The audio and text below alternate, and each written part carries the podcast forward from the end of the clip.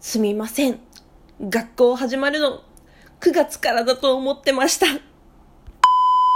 チュンチュクチュンチュン、自称宿題嫌い日本代表候補兼自由研究名人鈴村鈴めです。この配信でご紹介するのは、小中学生の方はもちろんハンドメイド好きな方、ハンドメイドをやってみたいけれども難しそうでなかなか手が出ないなという方にぴったりの内容だと思います。あるいは最近お家で過ごす時間が増えてお家で何かアクティビティをやってみたいなという方にもおすすめです。ぜひ最後まで聞いてみてください。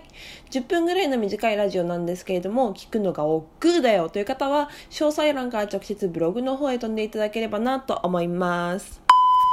はい、というわけで、普段私はね、毎週木曜日と日曜日に配信をしていて、次回はね、次の木曜日だったんですけれども、今回は緊急配信という形でお届けします。なんか今年はね、自粛期間があった影響で、もうこの、今週の月曜日からね、夏休みが来て登校開始っていう学校が多いらしいですね。私、あの、弟がいるんですけれども、学生で、でも弟の学校はむしろ、ま、夏休みがね、ま、全くないくらいの感じで、8月中も結構ずっと授業をね、やっている感じだったったんで世間の学生さんの感覚がね全く分からなくなってましてねなんかもういや私も年を取ったなと思いましたね。はい、というのもね、実は昨日ちょっと前から考えていた、今年私がもし小中学生だったら、夏休みの自由研究、自由工作はこんなものをやるなというものを実際に作って作り方をノートというブログで公開したところなんですね。とはいえ、実はあの、学校始まっちゃったけど、宿題終わらなかったんだよねっていう学生さんも、あの、いるんじゃないかと思って、っていうのは私が実際そういうことがあったんです。自由研究っていうくらいだから、やるのもやらないのも自由なんだろうなと思ってやらないでいって焦ったっていうことがあの小学校1年生の時に実際にあったりとかそれ以降もとにかくね宿題が嫌いで終わらないまま休みが終わってしまったりとかそういうことがあったので、まあ、1日でできる自由研究をしかもねあのー、分かりやすい市販のキットを使わないでできるっていうものをねご紹介します。それがねもう耳が痛くならない便利で可愛いマスクリーフ。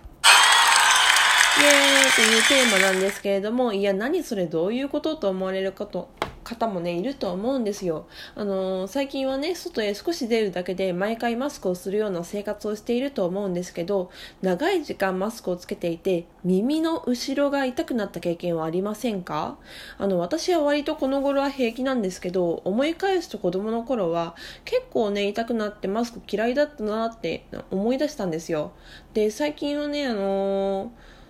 結構あの世の中にはそのマスクのゴムが痛くてかなわんっていう人が結構いるっていうふうにお聞きしましてでそういう方のためにね販売されているのがあのマスクリーフとかマスク止めとか言われているあのマスクアクセサリーなんですけれどもあの後頭部にあのその部品が当たるように装着してそこにあのマスクのゴムを引っ掛けて耳の後ろの部分に直接ゴムが当たらないようにするっていう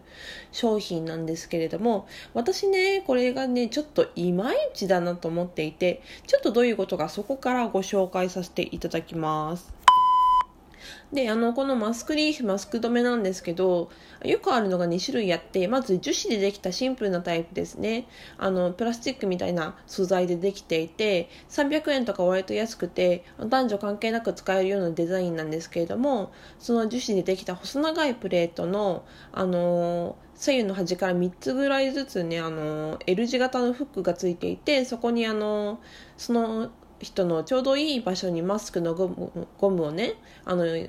掛けて使うようになっているものなんですけどまあ男女使えるっていうところがいいんですけどちょっとねあの機能的さに寄りすぎたデザインかなと私は思っていてあのぶっちゃけあの可愛くもかっこよくもないなっていうああこの人マスク苦手なんだな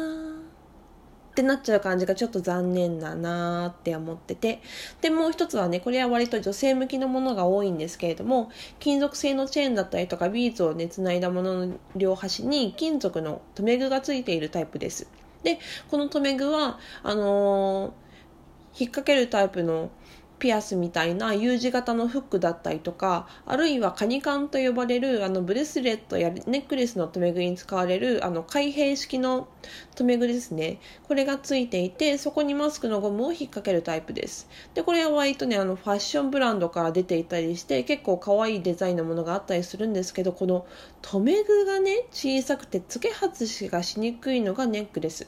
特にねそのカニ缶がついてるタイプはね私はねあのもしその持っていたとしてもね極力付け外しがしたくないなって感じちゃうかなって思うんですよ。でもやっぱりあのこの時期だっただから水たくさん飲んだりとかそうでなくても普通にご飯食べたりとかどうしても外さマスクをね外さなきゃいけないタイミングって職場や学校でちょくちょくあるじゃないですか。だからといってねマスクリーフはそのつけたまんまマスクだけを顎の下にずらして飲み食いするっていうのはこれはあの最近言われてるのは衛生的に NG っていうことなんですよね。それはどうしてかっていうとマスクに顎の下についた雑菌やウイルスがついてしまってそれがそのマスクを経由して口の中に入ってしまうから良くないっていうそういうことなんですけれども。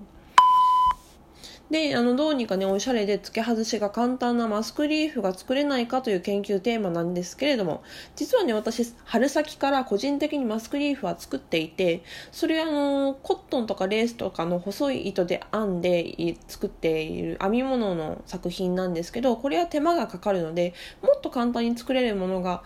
できないかなっていうのは、あの、ちょっと前から思ってたんです。で、あのー最近ねお子さんでもなんとか作れそうなものを思いついたのでせっかく夏休みだしね作り方を公開してみようということにしたんです。でそれが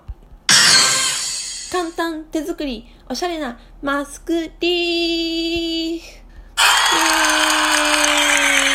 あ、ごめんなさい。やりたいだけです。あの、あなんですけど、あの、大体お家にあるもので作れて、な、その、もしなかったとしても100円ショップに行けば買える材料で作れるようになっています。で、あの、真ん中に飾りがあって、それで、あの、ヘアゴムを取り付けて、その両端につけたボタンにマスクのゴムを引っ掛けて使うっていうようなものなんですけれども、結構ね、デザインの自由も効くので、いろいろと工夫して好きなものを作ってもらえるんじゃないかと思います。なかなかね、この作り方をラジオで紹介するのは難しいので、これはブログの方で詳しく写真付きで、あるいは動画付きで載せました。で材料の集め方からより自由に簡単に作れるアレンジ2種類まで載せてあります。この後ね、あの、今はまだ書いてないんですけど、レポートのまとめ方まで合わせてご紹介しようと思っています。ぜひ参考にしてください。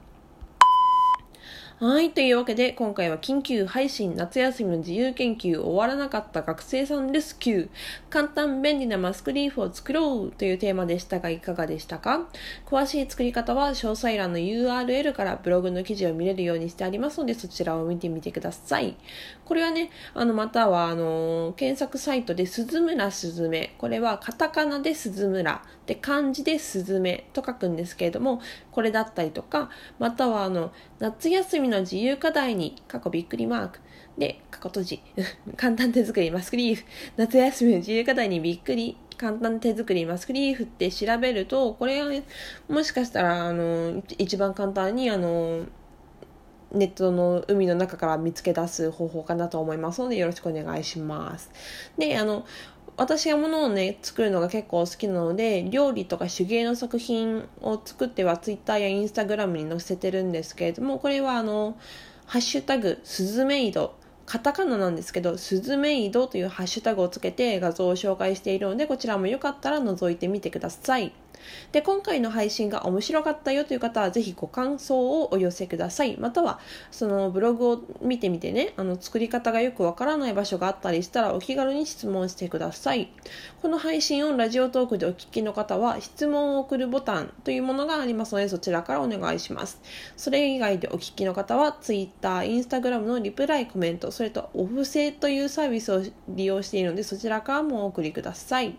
Twitter、Instagram はどちらも同じ ID です。すべて半角小文字で SZM アンダーバー QIU SZM アンダーバー QIU です。で、お布施については詳細欄に URL を載せますのでそちらからお願いします。はい。というわけで次回はえー、いつも通り定期配信の木曜日8月20日の配信です。それでは。